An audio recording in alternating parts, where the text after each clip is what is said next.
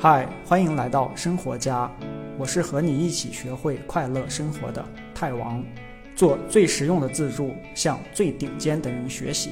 放心听，完整内容的文字版在本期简介里等着你。本期为生气操作指南的第五期，也是最后一期。不知道为什么，但就是生气，怎么办？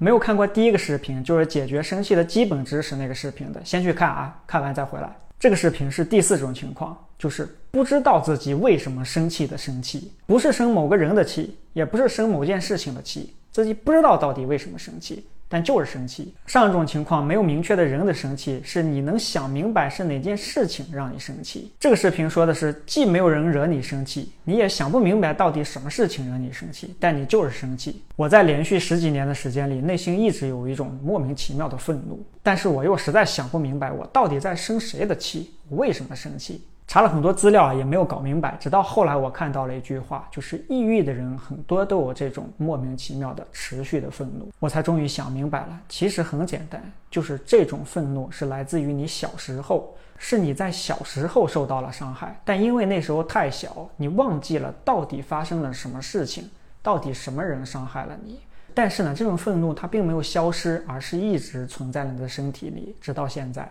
当然，除了这种，还有另外一种，就是让你生气的，其实就是你现在生活里的一些人或者是，比如你的工作、你的老板、你的男朋友、你的亲人之类的，只是你没有想明白。比如，有可能对方的 PUA 技术比较高，让你虽然没错，但是又好像觉得自己有错，但是又好像觉得哪里不对。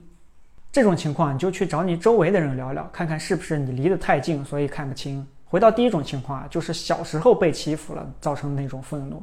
这种愤怒解决起来时间比较长啊，你能做的是两件事儿。第一件事儿是知道你自己这个愤怒的来源啊，知道别人一批评你就容易炸毛，是来自于这种持续的愤怒。这样的话，下次就更容易控制了。第二个就是去做自助的那些练习啊，其实你解决这种愤怒的过程，基本上也就是整个自助变快乐的过程了。先去看变快乐的通用方法，就是如何有效自助啊，萨萨那期。然后先从写日记。感恩日记、正念、冥想这四个容易上手，但是作用有很大的练习。开始，好，关于怎么正确生气的系列视频到这儿就已经全部结束了啊！看到这里的人，恭喜你，你已经掌握了关于生气你需要知道的一切啊，变成了一个更平和、更能控制自己生活的大佬，也变成了世界上最会生气的人。如果感觉视频的内容有用，可以加入我的周报。我持续的在写文章、发视频，内容都是有关于怎么通过自助去变快乐以及自我提升。好，我是泰王，记得点赞关注，下个视频再见。恭喜你离学会快乐生活又近了一步，别忘了订阅这个栏目。